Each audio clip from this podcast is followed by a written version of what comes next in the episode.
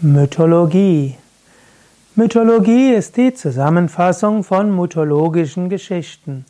Als Mythologie bezeichnet man letztlich den Sinn von Mythen oder auch ein ganzes, ein ganzes System von Mythen.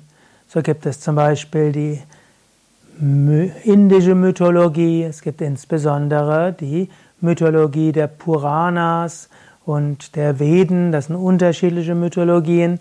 In, den, in der Mythologie der Veden geht es um Agni, um Yamuna und Yama und Indra, Varuna, die Maruts und so weiter. Rishis spielen eine große Rolle. Das ist die altindische Mythologie, die Mythologie der Veden.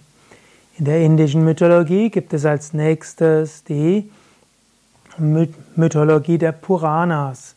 Und in den Puranas, da geht es dann um Shiva, Lakshmi, Saraswati, Durga und so weiter. In Indien gibt es darüber hinaus noch lokale Mythologie. Zum Beispiel in Kerala gibt es nochmal spezielle Mythologie, wo verschiedene Göttinnen eine Rolle spielen. Es gibt Dorfmythen und so weiter. Mythologie ist immer etwas, was die Tiefe des Menschseins berührt. Die Mythologie will auch dem Menschen einen Sinn verleihen.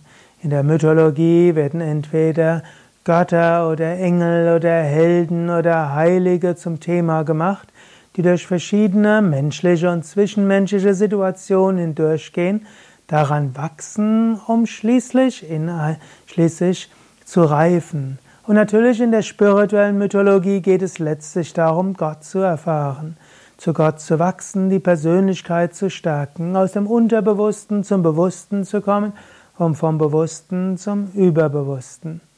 Die Beschäftigung mit mythologischen Geschichten hilft, das Unterbewusstsein anzusprechen. Heutzutage gibt es auch eine umfangreiche, man könnte sagen, Mythologiewissenschaft. Es gab zum Beispiel Joseph Campbell, der ein Mythenforscher war auch Heinrich Zimmer, der ja zum Beispiel auch ein Buch geschrieben hat, Indische Mythen und Symbole. Artikel aus diesem Buch haben wir auch in unserem Wiki aufgenommen. Oder es gab auch hm, einen amerikanischen Psychologen, der schon im 19. Jahrhundert viel über Mythen geforscht hat und es gibt auch das Buch Unsterblichkeit und Freiheit von Mircea Eliade, der sich auch auf verschiedene Mythen und Mythologie bezieht. Man kann sagen, es gibt die Philosophie und die Philosophie versucht die Sachen logisch zu fassen. Es gibt die Mythologie, die versucht das in Sprache zu bringen, die mit Kunst ist, die zum, ans Herz gehen, an die Intuition gehen, ans Unterbewusstsein gehen, auch ans kollektive Unterbewusstsein. Und dann gibt es die spirituellen Übungen, die spirituelle Praxis, die den Menschen ins Überbewusstsein führt und die höchste Wahrheit direkt erfahren lässt.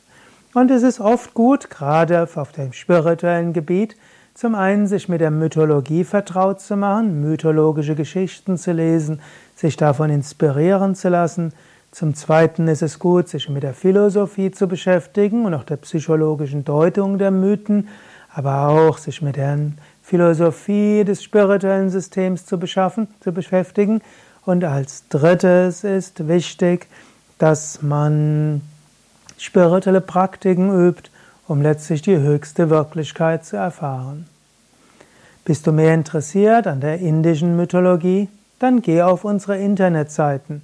Dort kannst du dann zum Beispiel eingeben indische Mythologie oder noch besser, gib Krishna ein oder Rama, Durga, Lakshmi, Saraswati und so erfährst du viel über die Mythologie der einzelnen Götter und Göttinnen im alten Indien.